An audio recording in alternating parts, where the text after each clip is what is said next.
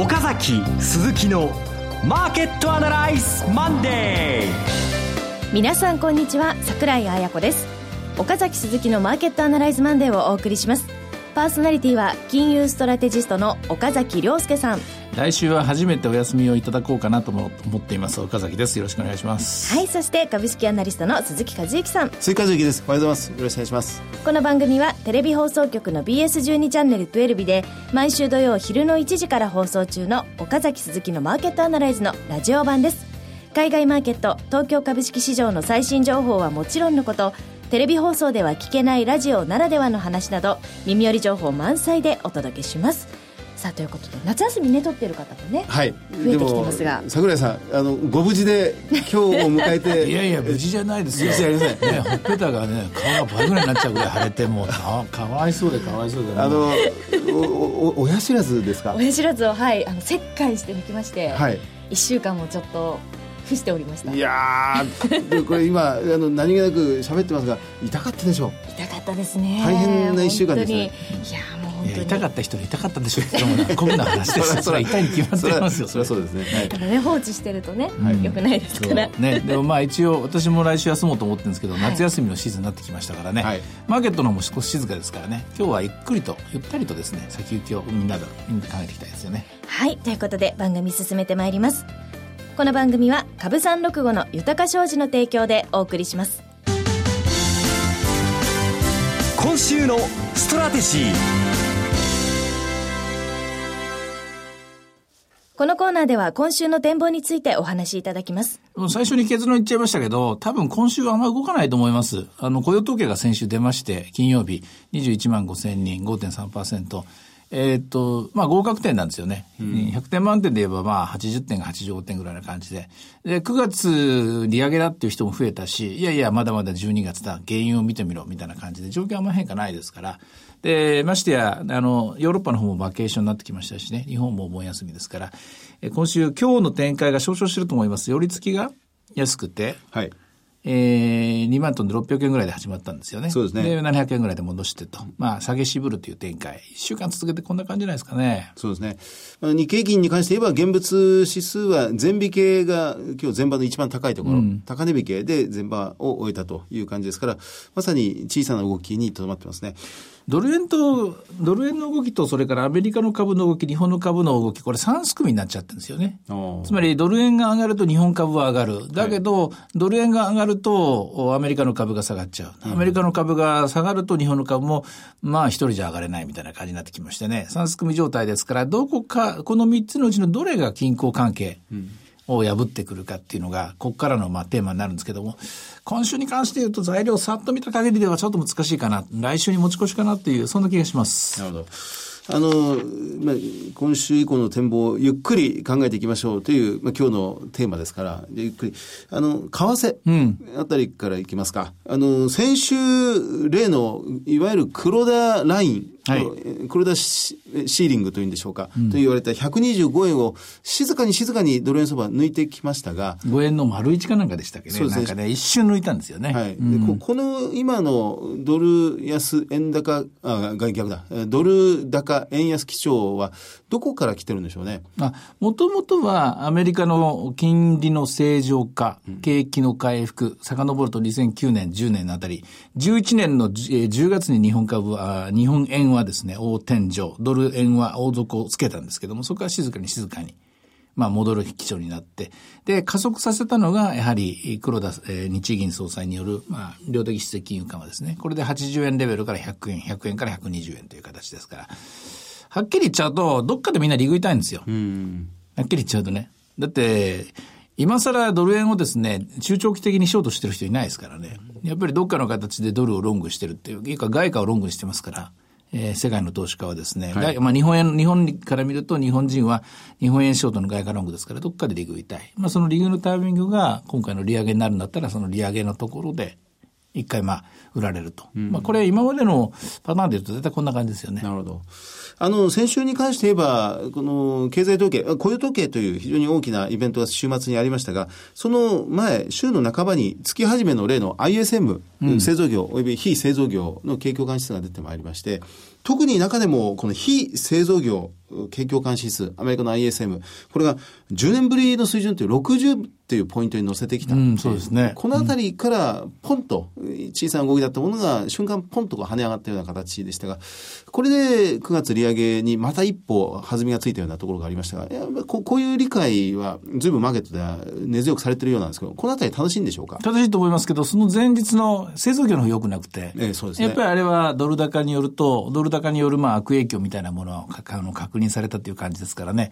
で、まあ、アメリカの場合は圧倒的に非製造業の方が大きいですから、それは経済全体で与える影響は、これでまあ、えー、金融、懸念でされてた金融不動産、それからあと、その他の娯楽とか、えー、ハリウッド系とか映画とかですね、あとテレビ、メディアとか、ああいうビジネスもだいぶ戻ってきたみたいですからね。ですから、これで大体揃ったんで、もういつ利上げしてもおかしくないな、いつ正常化してもおかしくないなということなんですけども、ただ一人だけ、 No, no, no と言い続けてるのがいて、これが資源ですね。原油とか、ああの、鉄鉱石とか銅とか、このグループですね。うんあの、為替は、まあそういう具合であると。うん、で、アメリカの株式なんですが、うん、やっぱりこれは、その、ドル高イコールアメリカの株安。という、その直結の図式の理解でいいわけですか？いや、そうじゃないと思いますよ。あの、一応そう見えるんですけども、やっぱり今動いてるのは、あの、利上げの準備も1年かけてやってますからね。そりゃなんといっても株式市場は2009年3月からの上昇ですよ。で、さらに QE というですね、QE123、特に QE の3ですよね。えー、前代未聞っていうか今までやったことないことやってますからね。うん、で、こういっちゃなんですけれども、えー、もっと言うとみんな儲かってますから。うんうんみんなが儲かってる時にみんながリグったらそれ大変になりますよね。で、それもどの程度リグかとか、あるいは何からリグか、どの程度リグか、こういう話になってきますから。ですから、一番象徴的なのはリートマーケット見てもらえばいいんですけども、世界のリート市場は今年の1月にピークをつけた後、アメリカでも日本でもみんなリグわれてると。うん、これやっぱり利上げの準備を1年かけて、あの、リートのマーケットっていうのは大きいようで小さいですから、特に日本のリートのマーケットは、えー、最大の、最、一番大きなプレイヤーが日銀ですからね。ですから簡単にリグらないかもしれないということで外国人投資家はずっと売り越しです。あの利上げとその株価の関係というかアメリカの株価っていうのはやっぱり利上げきっかけで下がるっていうふうに考えた方がいいんですか？まあ考え方は自由ですけど過去を見てもらえば下がります。だから過去と今回は違うという人は知らん顔してりゃいいかもしれないけども、うん、やっぱり過去があって現在があるというのであればやっぱりそれなりに調整がある。当然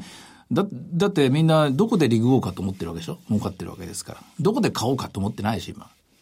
自分の胸にあの手を当てて考えてみればいいわけで、そうなるとやっぱり利上げのタイミングであるいは利上げの前でということで、アメリカの株がしずしずと調整で、えー、色を強めてるの、これはもう自然な動きだと思いますよ。まあ、じゃ現状、アメリカと為替に関しては、もう現状のような流れが緩やかにまだまだしばらく続くと。まだまだしばらく続くと思いますね。続くという感じですね、うん、大きな変化は今のところないと。こういう時も変化のきっかけにはならなかったということですね。うん、最大のですね、今回の利上げに局面において、一番プラスというか安心していいことは、アメリカ単独であることです。うんうんアメリカ単独であること。これ、例えばヨーロッパが追随するとか、日本が追随するとか、世界中で利上げモードにスイッチが全部、えー、それこそ逆噴射する形で動き出したら、これ大変なことになっちゃうんですけど、あの、安心、安心していいのはアメリカ単独で、で、なおかつ正常化だという、このお題目がいつもと違うところですよね。それを考えるとあまり大騒ぎになることない。これまた、静かに静かに様子を見守っている一つの背景にあります。なるほど。うん一方でこの日本ですが、この、まあ、日経平均は非常に小さい値動きで、えー、まあ今日も2万飛んで600円。700円と600円を行ったり来たりっていう状況ですが、あの、これも小さいトピックスが、うん、まあ、今日は安いですけどね、先週末まで8連投でじわじわ上げてきてるんです。上げ幅はものすごい小さいんですけど、で、年初来高値を抜いてきたりなんかしまして、考えようによってはトピックスは、これ、高値更新しちゃいましたから、新しい局面に入ってるようにも見えなくもないんですが、このあたりは、やはり日本の企業業績という一点に絞ってみていいんでしょうかね。うん、まあでも、日本の株価の上昇要因っていうのは、その業績等々あの、プラスのこと、プラ、プラスのところと、それが日銀の押し上げ、GPIF 等の、あの、えー、公的年金、公的資金のですね、まあ、株式への投入、この3つが重なってますからね。それによる、まあ、上昇のところが強いんじゃないかと思います。特にトピックスは、公的資金の最後の駆け込みですね。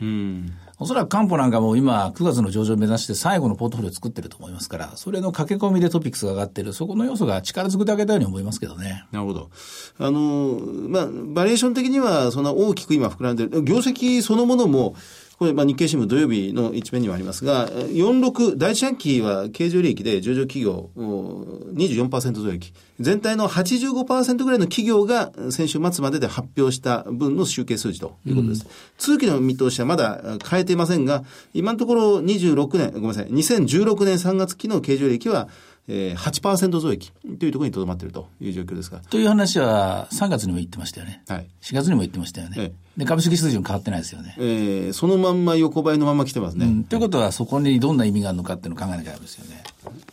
えー、なるほど、そういうところですね。この8%増益が、この15%増益ぐらいに実はなるだろうという見通しをアナリストあたりが今出してきてると、うん、だったら今日上がんなきゃダメですよね。なるほど。そのあたりが。やっぱりそこだ、そこのところはもう織り込んだと言いますかね。はい、要するに、えー、そもそもの去年の10月31日からここまでの上昇のところで、えー、先にもう買われてしまったと言いますか、無理やり押し上げられちゃったんで、業績相場ってこうみんな一生懸命言うのいいんだけども、全体の指数で見ると、それをもう先取りした動きがもう2枚前作っちゃったんで、うん、で、結局アナリストがせっかく言ったんだけども、全部後講釈になっちゃってる。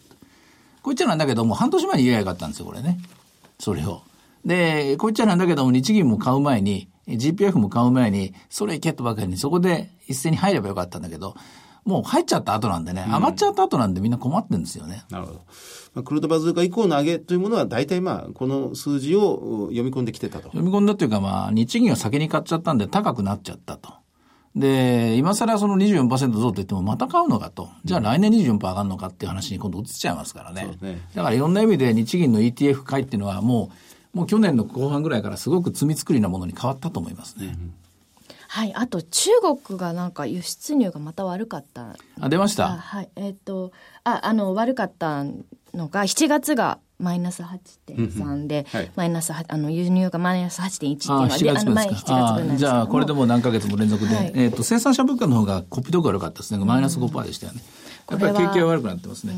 ってことはやっぱりまたちょっと日本の企業にもまだまだ影響は出てくる出てましたね。中国関連というところの業績がこの1週間、1週間半、うん、もう出てくる企業、出てくる企業みんな中国要因で下げてると、えー、業績見て引き下げてるという動きは確かにありましたね。うん、ただまあ株価の方は7月9日の安値を目に本来ならば、もう自然の摂理が働けば、これもう、あそこを下抜けてどんどんどん下がってるんでしょうけども、国、国家が介入してますから、まあ国家が介入してるのは日本も同じですけれども、あれでも止めてますから、表面的にはそういう悪い絵は見えない。ですから、平穏無事なですね、マーケットが続いていると、こんな感じですね。はい。ということ、まあ、とにかくちょっとしばらくは今の状態が続きそうで、はい、まあ、夏休み的な相場もまあ、例年いつも、まあ、高校野球が始まってお盆の時期になると、出来高は随分減ってしまうんですよね、えー、意外と株価の方は底堅く動いたりなんかするんですが、まさにこの夏枯れの時期を迎えているのは確かですね。でも大事なことはね、動かない時にポジションっていうのを作った方が面白いんですよね。大儲けする人って言いますか、本当に相場を取る人はここで作るんですよね。まあ、どっちに取るか。これはこの1週間の宿題になりますね。はい。ということで、ではここで先物の先を行く株365いきたいと思います。前場の動向いかがだったでしょうか、うん、現在692円、寄り付き635で高値608、安いところから604円までいったんですが、小動きです。ただ、やっぱり雇用統計の夜もちゃんと、えー、株365は朝まで動いてくれてたんで、心強かったですよね。はい。はい。では、前場の指標、いかがでしょうか？えっ、と、まあ、日経金先ほどお伝えしましたように、前引けが一番高いところでした。12円安で戻ってきました。マザーズはプラスです。先週あまり冴えなかったですけど、週明けはわずかですが、プラスをキープしていると。マザーズプラスですが、今日ジャスタックはマイナスですね。はい、ドル円は4円の3040ということで、ちょっと失速感あります。リートの方も小動き。で、ボラテリティも横ばい。うん、特にまあ目新しい、これぞというですね、ポイント見つからないですね。はい、ということでいろいろ展望していただきました。今週末には土曜昼の1時から BS12 チャンネル12で放送している岡崎鈴木のマーケットアナライズもぜひご覧ください。また Facebook でも随時分析レポートします。以上、今週のストラテジーでした。岡崎鈴木のマーケットアナライズマンデーそれではここで株三六五の豊か商事からセミナー情報です。岡崎さんのご登壇セミナーが一つあります。仙台です。岡崎良介の株式セミナー。日程が8月29日土曜日12時30分会場13時開演。岡崎さんのセミナーの後、また東京金融取引所の担当者様によるクリック株三六五の概要と特徴のお話があります。さあ、前回の6月に引き続いての2回目の東北ということなんですが、8月29日。ね、6月にね、いろいろね、思い切ったこと言ったんですけどね。ただね、まだ答えはまだ出てなくて、はい、あの時言ったことが正しかったのかどうか。まあ、ええ、それがどんどん近づいてきて、あの、あこれはどうやら、あの、確実だなと見える、言えるものもあったんですけども、読めなかった点もあります。まあ、そういったところを反省しながらですね、また、6月、8月29日ですね、これまた雇用統計、9月の雇用統計発表される分の1週間前になりますし、はい、おまけにも9月の16、17は FOMC ですからね、という話です。という話で、まあ、はい、えご、その、いいかはいいか悪いか、正しいか間違ってたか、あの、セミナーに来てくださった方にも、あとは、えー、判断を委ねたいと思います。ね、心構え的なね、お話もね、できると、はい。はい、ということで、えー、お申し込み連絡先は、豊か商事宇都宮支店、フリーコール0120-997-365、0120-997-365、受付時間は、同日祝日を除く9時から20時です。えー、場所です。場所が、えー、仙台高等大駅前にあります、TKP ガーデンシティ、仙台高等大ホール3となっております。えー、仙台の皆さんだけではなく東北地方の皆さん、ぜひご応募ください。えー、ここまでが株365の豊商事からセミナー情報です。えー、続きましては、毎週土曜1時から、えー、昼の1時から放送中の BS12 チャンネル12日、岡崎鈴木のマーケットアナライズからセミナー情報です。えー、こちらは Brand New Experience の、えー、シリーズでございまして。いろいろ回ってるやつですね。はい、そうです。はい、えー、マーケットアナライズ、リアルマーケットアナライズ2015ブランニューエクスペリエンス in トヨタということで、こちらは8月の22日土曜日、キャッスル、トヨタキャッスルホテルで行います。こちらはちょっとその先ほどの29日のまた前ということで、やっぱり見えてない時ですが。うん。まあ、でも、もう、えっ、ー、と、休みが終わって多分動き出しますね、もうこの頃にはね。うんということで、またね、トヨタのね、はい、あの、まあ、あの、お膝元ということですので、ね。企業系の話なんかもちょっとね、はい、充実したいですよね。やはり街自体、相当活気があるでしょうね。はい、今、あの、円安もあって、景気が、自動車が良いですから。えー、はい。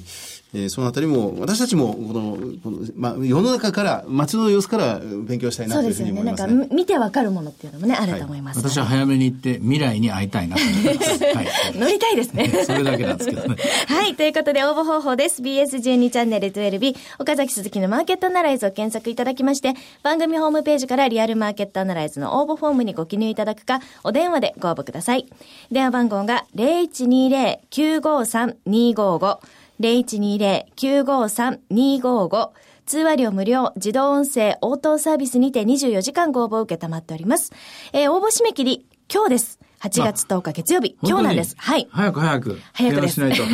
もう、あの、今からでもいいですけど、うん、あ、最後まで聞き終わってからですね。番組聞き終わってからぜひ、えー、すぐに応募していただければと思います。さあ、そしてもう一つが、その次、トヨタの次が福岡でございます。うんリアルマーケットアナライズ2015ブランニューエクスペリエンス in 博多。ほぼ1年ぶりかな。そうですね。うん、はい、こちらは 9月5日土曜日、JR 博多駅の JR 九州ホールで行います。こちらはまあ9月ということでね、うん、でもまだちょっとまだ FOMC も前ですし、ちょっとギリギリのところですよね。でもね、これ前日に雇用統計発表されてますから、ええ、我々は早く決めないかんと思いますし、え、思い切ったこと言わなきゃいけないですね。はい。うん。何かね、ちょっとね、うん、いろいろ、あの、お話できればと思っています。はい、ぜひ九州の皆さん来てください。応募方法は、えー、トヨタと一緒でございます。えー、番組のホームページから応募いただくか、電話番号0120-975-724。0120-975-724です。えー、こちらは、えっ、ー、と、電話番号がトヨタと違いますので、えー、お間違いのないようにお願いいたします。えー、そして、応募締め切りは8月の24日月曜日です。これも結構早いよね。これも結構、はい。はい、そうなんです。ギリギリですので、あの、合わせてご応募いただければというふうに思います。うんはいはい、ということで、えー、こちらセミナーのお知らせでした。そして最後に番組のお知らせです。男は辛いよの虎さん役でおなじみの昭和を代表する名優、厚見清。24時間全国無料でご覧いただける BS12 チャンネル12では、厚見清が出演し、男は辛いよのきっかけとなった伝説のドラマ、泣いてたまるかを、毎週土曜日お昼の2時からマーケットアナライズが放送した後に放送しています。1話完結の笑って泣ける人情ドラマ、古き良きあの昭和が蘇ります。今週は終戦記念日にこそ見てほしい作品、ああ軍歌、他1本放送です。チャンネルの見方がわからない方はカスタマーセンターへお電話ください。オペレーターがチャンネルの見方をお教えします。フリーダイヤル0120-222-318 0120-222-318 BS12 チャンネルカスタマーセンターまで。土曜日は厚み清出演の泣いてたまるかを BS12 チャンネル12でマーケットアナライズをご覧の後引き続きご覧ください。以上、セミナーのお知らせでした。フォローアップアナライズこのコーナーでは先週放送の BS12 チャンネル12日、岡崎鈴木のマーケットアナライズについてお二人にレビューしてもらいます。あの、三菱商事の決算、トヨタの決算、もう決算に関する話題でずっとみんなでお話ししたという時代ですよね。あの、私は三菱商事の鮭の話を取り上げて、みんなが普通あんま見ないような話を、ずっと掘ってって掘ってって、最後はロシアの経済危機にたどり着いたという、そういうオチでしたね。ロシアが、あーサーモンを輸入できなくなってきてる。そういう、まあ、のんじゃないかなって感じですね。そうですねあと、オレンジなんかにも見られて、もう忘れてしまったかのように思うけれども、あの、ロシアの経済危機、まあ、ウクライナに侵攻したことから始まっちゃうんだけども、やっぱり平和が一番いいんだなと。みんなが平和で、それで、まあ、それぞれ思い思い自由なですね、貿易取引をえーすることが最大のですね、まあ、あの、えー経済の推進材料であって、これにまあ、なんかちょっとしたショックがあると、どっかでほころびが出てくるって、こういう話ですね。まあ去年の、まあ、ソチオリンピックの直後、クリミア半島にロシアが侵攻したんですから、もう1年半ぐらい経つんですね。でそのがずっと、もう当たり前ですが、経済制裁はずっと続いてるわけでありまして、その後の影響が三菱商事の酒、えー事業にも影響出てきたということですね。それから、あの、トヨタ、お膝元のトヨタですが、トヨタの決算も先週出ました。まあ、か鎌田さん、ラジオ日経鎌田さんにお越しいただいて、えー詳しく見ていただきましたが、やはりあの、第一四半期の営業利益が、あの、630億円改善した。うん、9%の増益なんですが、しかし、為替差益が1500億円分ぐらいあった。そうですね。というところが、その先週は、えーまあ、決算発表直後トヨタ株価売られたりなんかしてしまってますけれど、このあたり、やっぱり為替なんだということになってしまうんでしょうね。でも、為替がじゃあ、えー明日も円安か、来週も円安か、来月も来年もずっと円安が続くのかって、そんなわけはないわけで。ってことは、円安頼みではやっぱりいけないわけで、その円安をてこにして、円安を呼び水にして、その儲けた1400って何に使うのか。そこなんですよね。で、まあ、それでその次は設備投資ということなんでしょうけども、問題は設備投資が動いてるのはいいんですけども、何作ってるんですかね日本企業は。うん、何を作ってるんですかね。まだそこまで増産、物、実際売れてないですからね。物が実際活発に売れてきてるという状況じゃありませんし問題はそこでね、やっぱり空回りしてるように見えてしょうがないのが、この日本の消費と投資の関係なんですよね。やっぱり消費がまずしっかりしっかりと力強い形になってこないと、国内向けの投資っていうのはそう簡単には進まないだろうなと。じゃあ海外はどうかっていうと、これまでの当てにしてた一番のお客さん中国、これがかけってきてる。この中でそんなに思い切ってまた踏み込めて作れない。結局更新需要であるとか、今までのボロが来てた機械を変えるとかですね、そちらにとどまってる可能性もすごい強い。ただその中で、鎌田さんのニュース、あの、えー工場が作ってると。あそこは力強かったですね。建設業界ですね。うんはいはい、ということで、岡崎鈴木のマーケットアナライズマンデー、そろそろお別れの時間です。ここまでのお話は、岡崎亮介と。追加のきと。そして桜井彩子でお送りしました。それでは今日はこの辺りで失礼いたします。さよならこの番組は、株三六五の豊か商事の提供でお送りしました。